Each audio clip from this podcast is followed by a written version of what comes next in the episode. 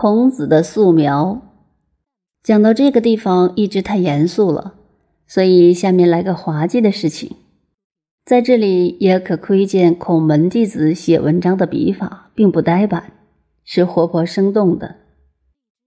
子禽问于子贡曰：“夫子至于是邦也，必闻其政，求之于，亦与之于？”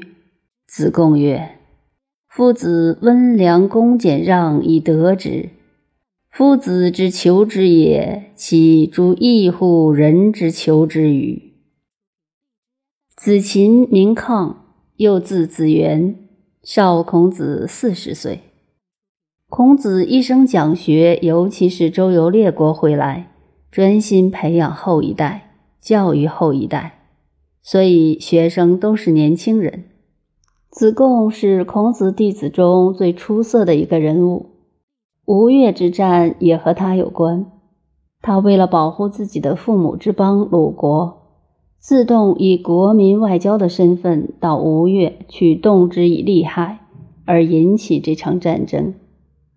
这一段是说，有一天子禽问子贡的话，如果把它改编作话剧，那一定是一场很滑稽、很有趣、令人莞尔的戏。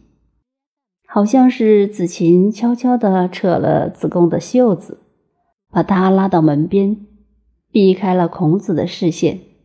然后压低嗓门，轻轻地问道：“喂，子贡，我问你，我们这位老师到了每一个国家，都要打听人家的政治，他是想官做，还是想提供人家一点什么意见，使这些国家富强起来？”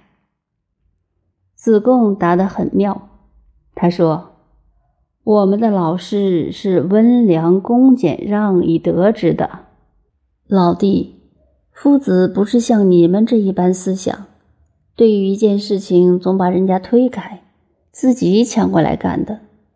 他是谦让给人家，实在推不开了，才勉强出来自己做的。假如你认为老师是为了求官做，也恐怕与一般人的求官、求职、求功名的路线两样吧。可见他没有做正面的答复。只把反面的道理告诉子琴，等于对年轻后进同学的一种教育方法。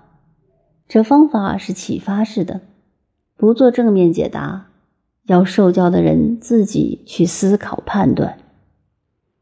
温良恭俭让，现在先简单的解释这五个字的五种观念。温是绝对温和的。用现代的语汇来讲，就是平和的；良是善良的、道德的；恭是恭敬的，也就是严肃的；俭是不浪费的；让是一切都是谦让、友好的、理性的，把自己放在最后的。